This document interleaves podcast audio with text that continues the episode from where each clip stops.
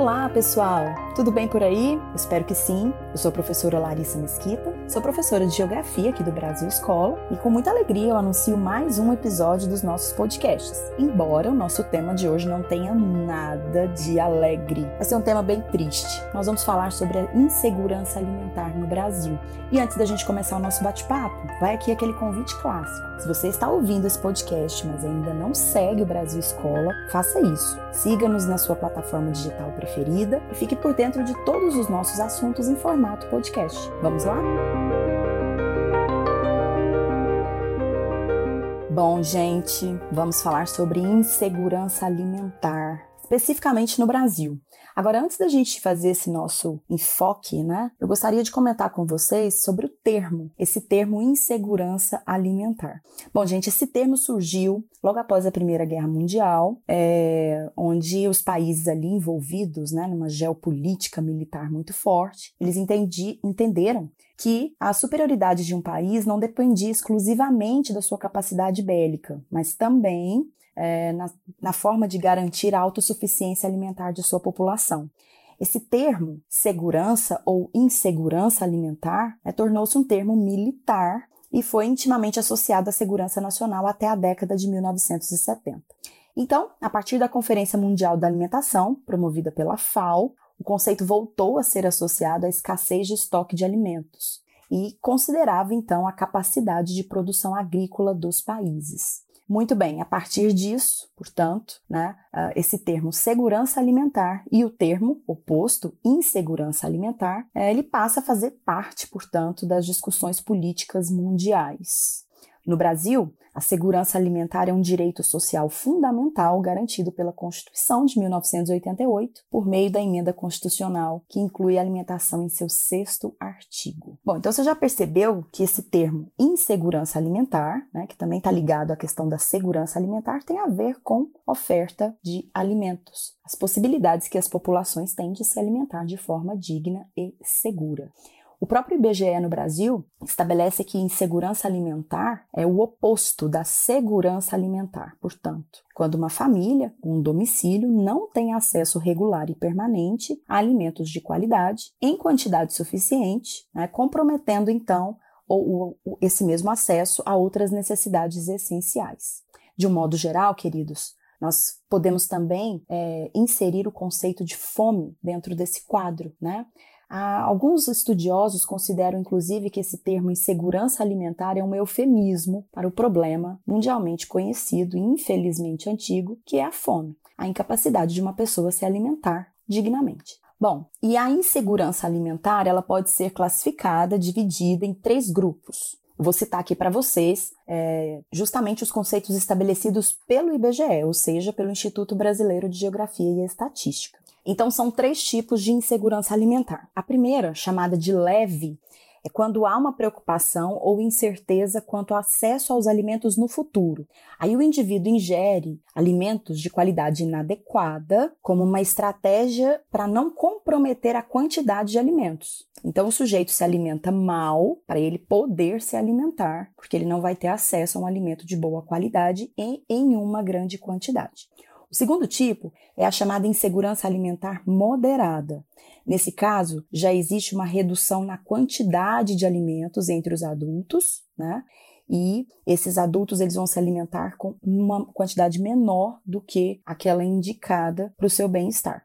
E o terceiro e mais grave grupo é a chamada segurança, insegurança alimentar grave. Nesse caso, gente, a redução quantitativa dos alimentos também ocorre entre as crianças e, nesse caso, o indivíduo passa a não comer por longos períodos. Então, nesse caso, a fome passa a ser uma experiência vivida dentro desse domicílio, entre adultos e crianças. Independente do tipo, né, seja ela leve, moderada ou grave, a insegurança alimentar é uma situação verificada no mundo todo. E claro, né, acompanha a história da humanidade.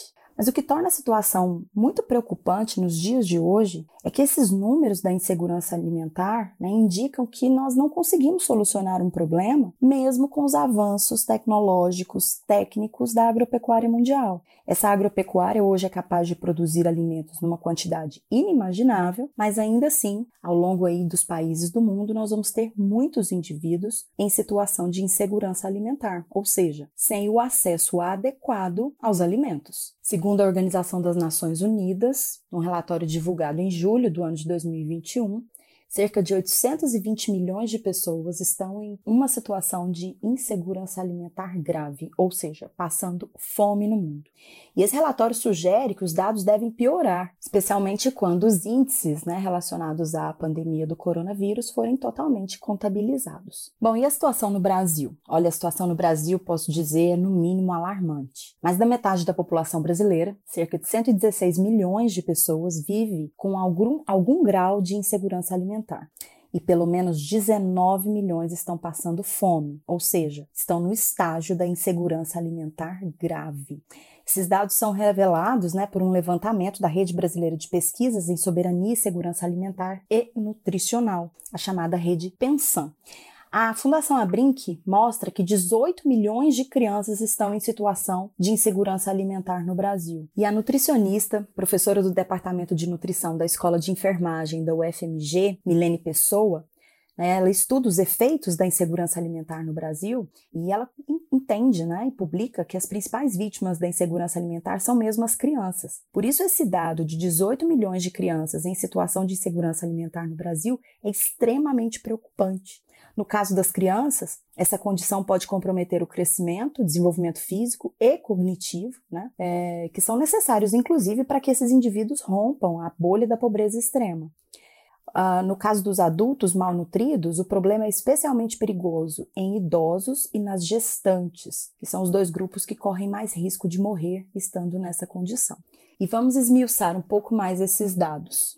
Uma pesquisa divulgada pelo próprio IBGE em 2020 mostrou que 31,7% da população brasileira encontrava-se em estado de insegurança alimentar leve, 15% em insegurança alimentar grave e 12,7% em insegurança alimentar moderada.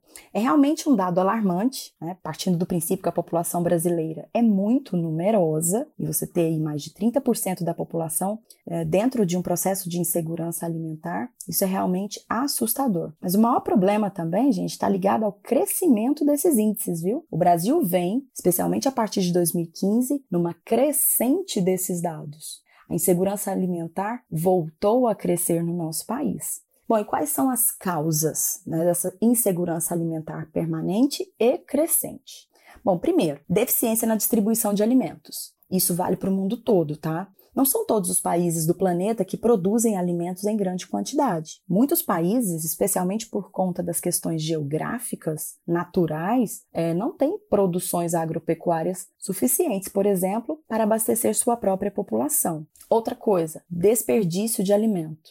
Em 2016, para você ter uma noção, cerca de 30% da produção de alimentos foi desperdiçada, ou na própria produção, no transporte, ou em função do consumo inadequado.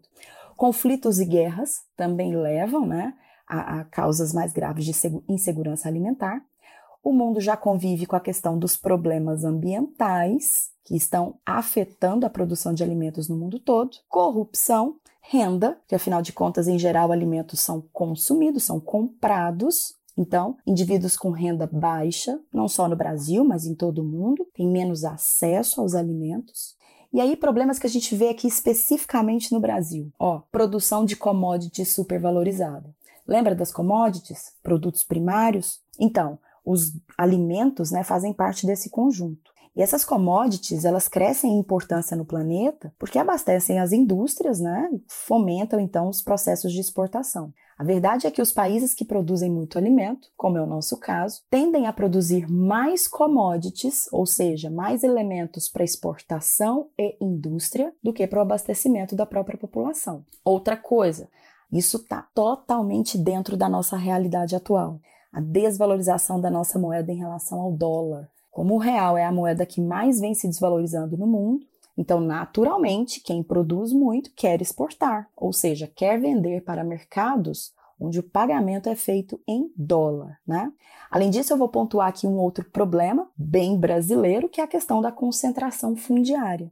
Nós temos um quadro muito mal feito de distribuição de terras no Brasil, de modo que a gente sabe que uma parcela significativa do nosso espaço agrário é mantido de forma improdutiva, justamente por conta dessa má distribuição das terras. O Brasil é, sim, um grande produtor de alimentos, mas poderia produzir muito mais se as terras fossem melhor distribuídas. E, somada a isso, né, não podemos deixar de lado a redução dos auxílios financeiros aos pequenos produtores. Lembrando que a agricultura familiar no Brasil é responsável por cerca de 70% do abastecimento interno.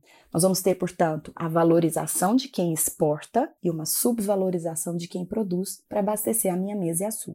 E como nós estamos no ano de 2021, não dá para negar também a influência da pandemia, né, gente? A pandemia, ela intensificou aí a vulnerabilidade financeira, especialmente entre as comunidades mais pobres, e isso vale para o mundo todo, não só para o Brasil, afetando diretamente na, na possibilidade de se obter alimentos, o nosso sagrado pão do dia a dia. Bom, pessoal, e para encerrar nossa conversa, né, não, não posso deixar aqui de mencionar uma notícia muito triste. O Brasil voltou por conta de todos esses elementos ao mapa da fome. Para a gente ter uma noção, entre os anos de 2014 e 2016, eram 3,9 milhões de indivíduos no Brasil passando fome, ou seja, numa situação de insegurança alimentar grave.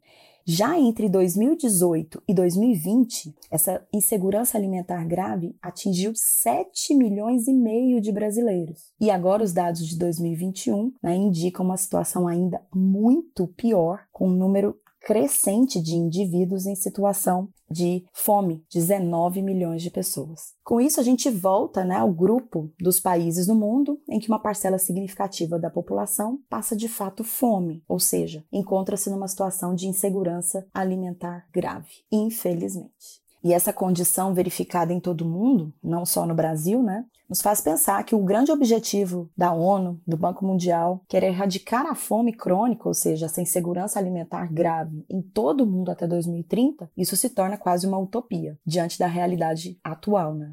Nós estamos andando na contramão. É fato que o mundo produz mais alimentos, mas também é fato que o número de pessoas sem acesso a ele só vem aumentando.